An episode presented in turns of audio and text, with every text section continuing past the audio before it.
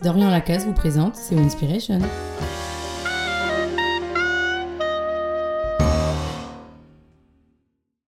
Aujourd'hui, parce qu'il fait chaud, parce qu'il fait froid, parce que tu en avais envie, sans raison, tu as changé quelque chose. Tu as rasé ta barbe, raccourci ta jupe, sorti ta plus belle paire de tongs. Dès ton arrivée au bureau, tu mesures l'étendue de ton inconscience. Tu as brisé le dress code. Qu'est-ce que le dress code? Avant tout un code, c'est-à-dire à la fois un ensemble de règles à suivre et un algorithme de cryptage. Les codes secrets, une fois révélés, permettent de dévoiler une information. De la même manière, l'habit donne une clé de décryptage de l'habillé. Nos vêtements disent quelque chose de notre identité. Certains s'habillent comme ils prêtent serment. Ainsi de la coiffure punk, du bomber skinhead, de la barbe hipster. Autant de marques d'appartenance à une communauté idéologique, esthétique. La crête punk transperce le morne paysage des cheveux normés d'un insolent ni dieu ni maître. Si les habits contestataires sont vecteurs de sens, ils ne sont pas les seuls. Lorsque j'enfile un blazer, je porte sur mes épaules l'ensemble des représentations attachées au cadre dynamique. Le vêtement tient une part importante dans la représentation du travail.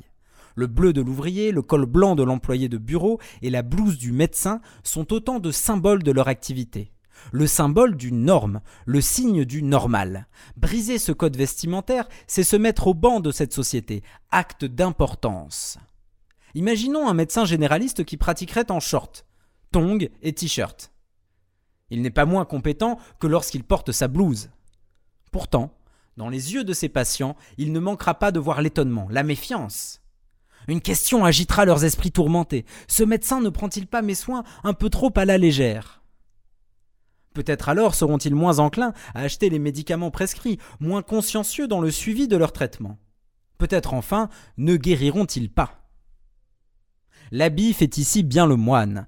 La représentation que nous avons d'un corps de métier comprend une représentation de l'habit qui recouvre ce corps. Il ne faut surtout pas sous-estimer l'importance de nos représentations, qui nous conditionnent parfois jusqu'à l'absurde, jusqu'à prendre au sérieux la taille des jupes.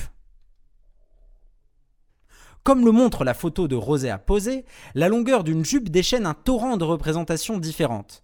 Chaque centimètre révèle, en plus d'un bout de jambe, quelque chose de celle qui se dévoile. La jambe masquée appartient aux mégères. L'en-deçà du genou est le domaine du convenable.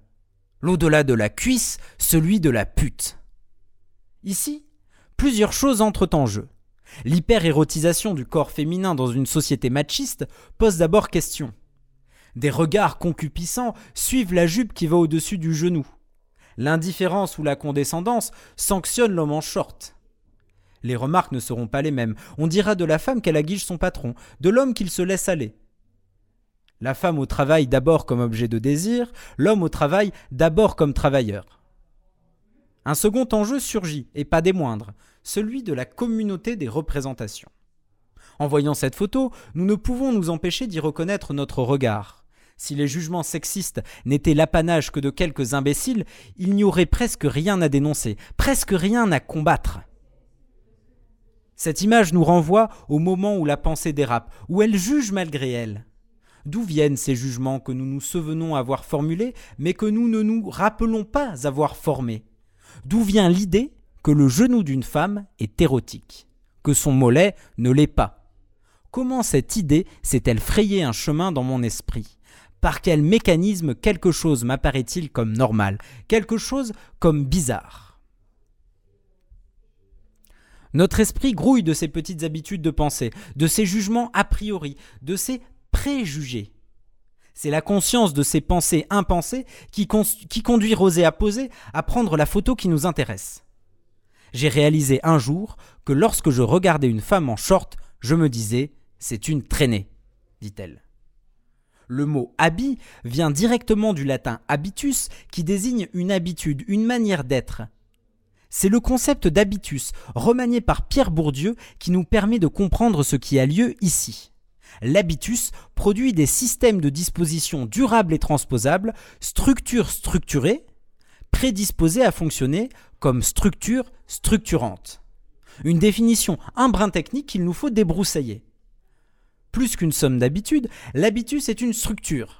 au sein de laquelle nous pouvons nous exprimer. Cette structure est structurée, c'est-à-dire formée par une histoire. Elle est aussi structurante puisqu'elle permet la création de nouvelles pratiques.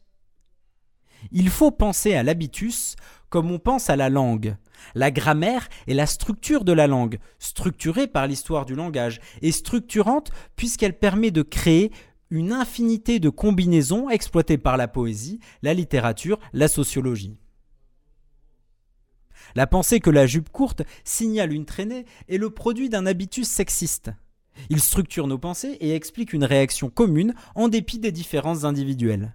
Il forme en nous l'image de la traînée.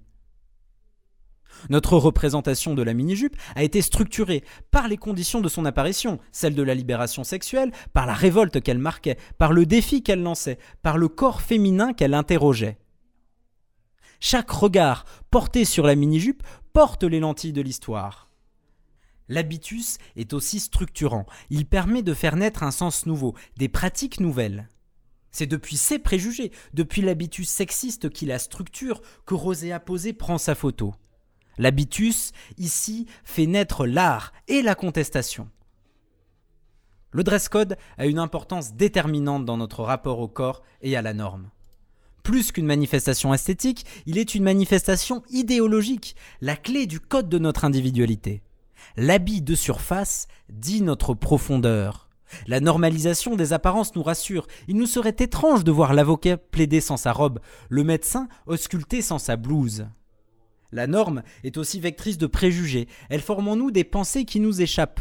Des pensées habitudes qui nous font réagir sans distance, sans réflexion, la jupe convenable, la jupe séduisante, la jupe aguicheuse.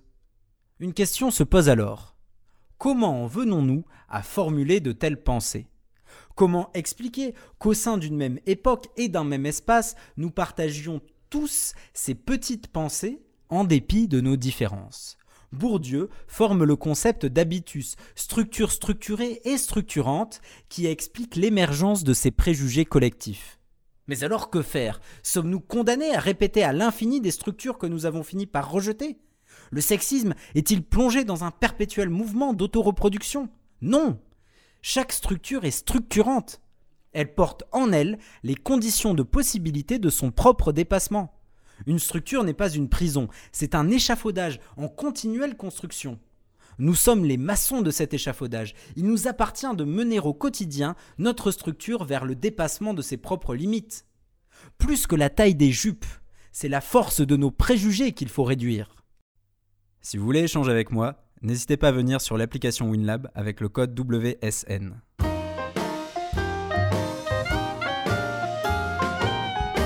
Retrouvez plus de Winspiration sur winstead.org.